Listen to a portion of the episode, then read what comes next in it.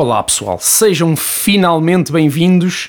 Isto é Fruta da Época e o meu nome é Telmo Botelho. Comigo vou ter sempre a Mariana Munhoz. Vocês vão ter tempo de nos conhecer, mas o que interessa começarmos já é falar desta salada de frutas onde estamos todos metidos. Mariana, tempo de quarentena, ficar em casa, o que é que rei tu tens feito? Bem, antes de mais, olá pessoal. Bem, a minha quarentena tem sido como qualquer universitário. Aula às nove, acorda às nove. Há sempre aquela desculpa do Wi-Fi para chegar atrasada. Acabo a aula e vou para a cave fazer aquele treininho diário. Estão a ver? Para meter nas histórias do Insta. Aproveito e gravo logo com três ou quatro roupas diferentes. E dá para mostrar que treinei vários dias. Olha, tenho-te a dizer que eu estou em teletrabalho, mas ali por volta do meio-dia, mais ou menos, paro tudo o que estou a fazer para ir ouvir a Tia Graça, lá, conferência de imprensa da Tia Graça, uh, e vou, vou ver que não, ali entretido.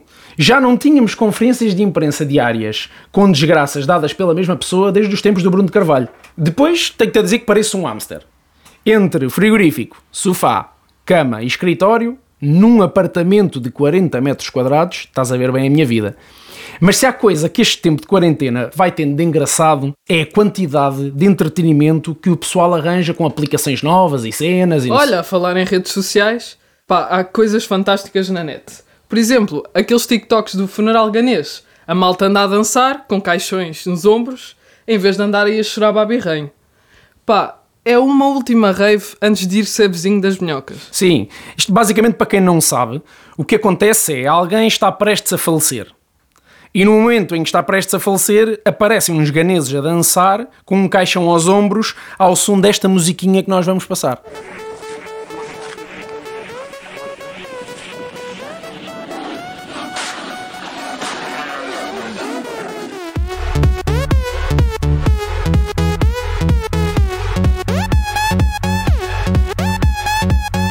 Bem, mas esta música não é o único sucesso que anda aí nas redes sociais. Também tens os, os belos memes. Isto agora está sempre a dar memes. Com a nossa Diretora-Geral de Saúde. E aquele certo que o Corona não ia chegar a Portugal. E calma, calma, pronto. Nós temos.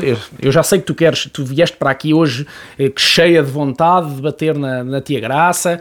Nós temos tempo para bater na Tia Graça. Nós temos um capítulo no fim todo dedicado à nossa Tia Graça. Portanto, acalma-te e vamos, vamos uh, aguentar-nos. Eu sei, eu sei, vou respirar, vou respirar.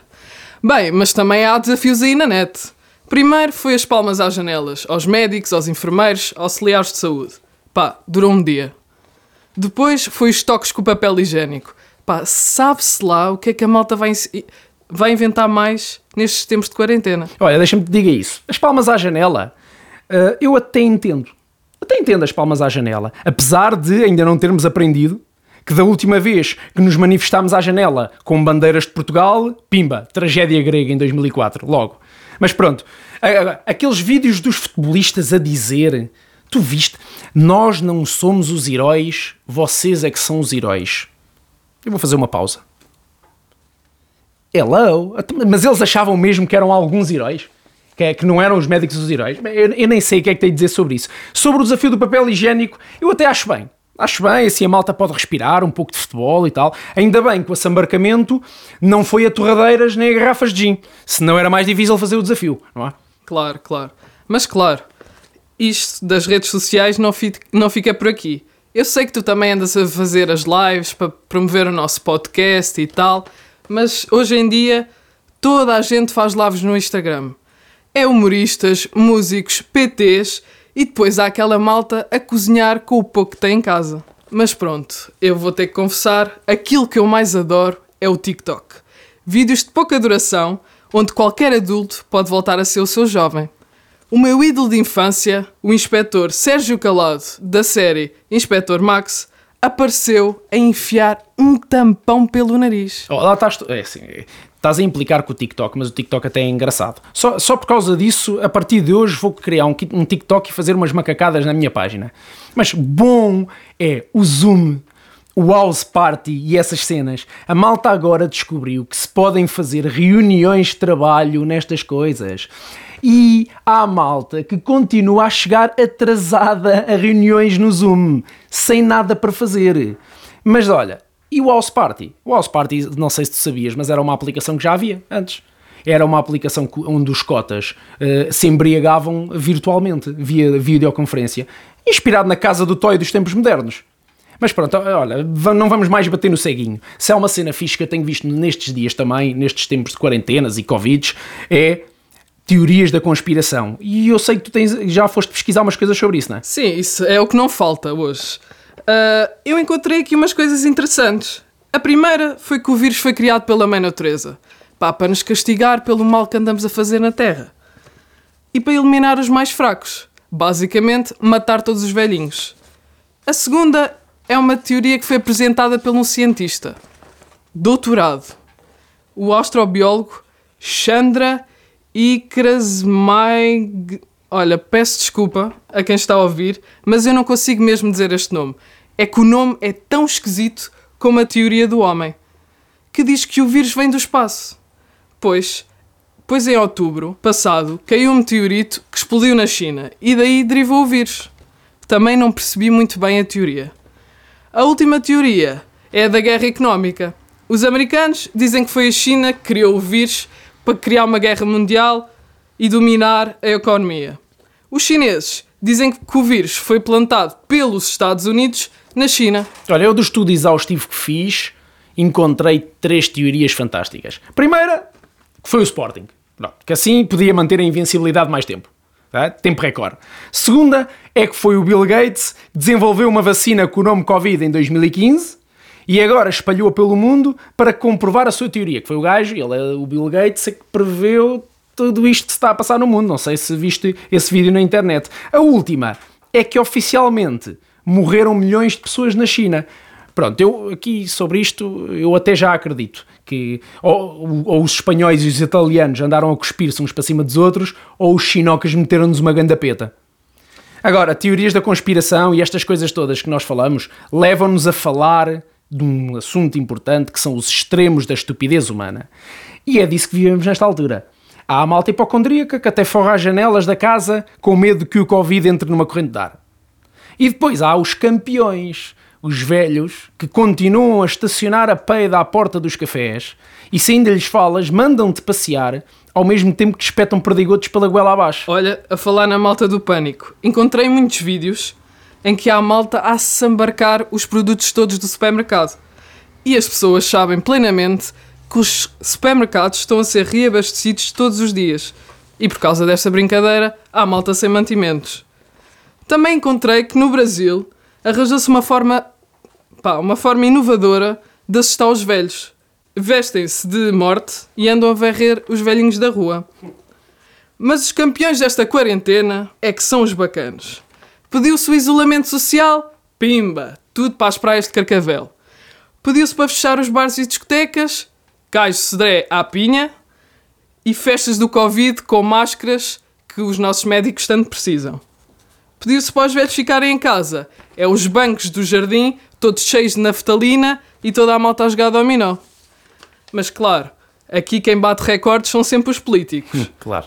O Donald Trump disse que não vai usar máscara. Não lhe assenta bem. O gajo deve ter olhado para o espelho e viu que aquilo não combinava com o cabelo. O vizinho de baixo, o Jair Bolsonaro, andou a dizer barbaridades. Já ouviste? Tá, se ouvi. Quando tu me falaste nisso, eu fui fazer uma pesquisa exaustiva sobre o tema, sim, porque este podcast é sério e carece de muita investigação, e descobri este fantástico testemunho. No meu caso particular, pelo meu histórico de atleta, caso fosse contaminado pelo vírus, não precisaria me preocupar. Nada sentiria ou seria, quando muito, acometido de uma gripezinha ou resfriadinho, como bem disse aquele conhecido médico daquela conhecida televisão. Ah, que rei que é o Bolsonaro. Bem, uh, e agora que já fomos ao fundo do poço, e antes de irmos ao último assunto, deixo-vos apenas com umas notícias de atualidade. Saiu uma lei que permite que os bebés sejam registados online. Ok? Boa notícia. Os putos que aparecem mais tarde, assim catanados, podem sempre dizer que tiveram um problema do Wi-Fi. No entanto, a expressão que se usava eh, para os matulões, aquela expressão de foi de bicicleta para o registro, deixa de fazer sentido. Eles agora foram de fibra ótica para o registro. Um homem, de cara tapada, lançou coquetéis de Molotov contra o Parlamento e fugiu. Claramente desesperado e que não sabe dar o uso devido ao álcool. Se há alguma coisa para ser limpa e desinfetada é dentro do Parlamento. Manuel Vilarinho também já comentou esta notícia e disse que desperdício de pequeno almoço. Bem, e o Covid também já chegou ao futebol. O Belenenses SAD pediu layoff e quer que o Estado pague os salários dos jogadores. É preciso ter uma grande lata. Toda a gente sabe que o Benfica é que lhes paga os salários. Fábio Veríssimo, árbitro de futebol, apanhou Covid-19. É a primeira figura do futebol português a a ficar infectado. Pinto da Costa já comentou. O Sporting também já reagiu dizendo que vai pedir à Organização Mundial de Saúde uma revisão porque acredita que é 22 e não 19. Bem, mas uh, terminada a atualidade, vamos entrar no nosso, no nosso assunto do dia, não é? O nosso, a tia graça. Nós podíamos estar aqui, eu e tu, toda a tarde, toda a noite, todo o dia, a bater no ceguinho e a falar mal da senhora Graça Freitas. Mas não. Vamos deixar uma montagem para todos vós de declarações proferidas pela nossa tia em janeiro, quando o vírus ainda estava só na China, atenção, mas comentadas pela astuta deputada Joacine Catar Moreira. Graça Freitas a explicar um pouco se é preciso estarmos alarmados com este vírus chinês ou não. Não, não temos que estar alarmados. Portanto, a natureza é assim, aparecem novos vírus, é preciso é estarmos atentos. Portanto, o que aconteceu foi numa cidade chinesa um surto, portanto, 59 casos de pessoas com pneumonia eh, e essas pessoas tinham uma ligação a um mercado de uma determinada cidade. E, portanto, quando se investigou, descobriu-se que era um novo vírus, um coronavírus. Esses vírus coronavírus são de variadas famílias, alguns circulam entre nós em Portugal, todas as épocas, agora no inverno, Outros, eh, um novo deu origem àquilo que se chamou SARS ou pneumonia atípica em 2003, que muitas pessoas se lembrarão. Esse sim era bastante preocupante porque se transmitia facilmente de uma pessoa para outra pessoa, não é o caso deste novo coronavírus. São vocês é que vão dar valor ou retirá-la ao que vos apetecer ouvir. Porque isto que acabou de ser feito aqui, isto é inadmissível. Isto é mentira! E este concreto que foi identificado na China, já se sabe o genoma deste vírus, eh, está circunscrito à cidade chinesa onde ocorreu. Mentira! Tenham vergonha! Eh, há uma fraquíssima possibilidade dele se transmitir de uma pessoa para outra. Vergonha! Mentira absoluta! A propagação, a eventual propagação, não é uma hipótese neste momento a ser equacionada. Isto é inadmissível! Virem para aqui, dizerem ao país inteiro as mentiras que, que, acabaram de referir. Não há grande probabilidade de chegar um vírus destes a Portugal. Mesmo na China, o surto foi contido. Como é que isso é possível? Como é que isso é possível?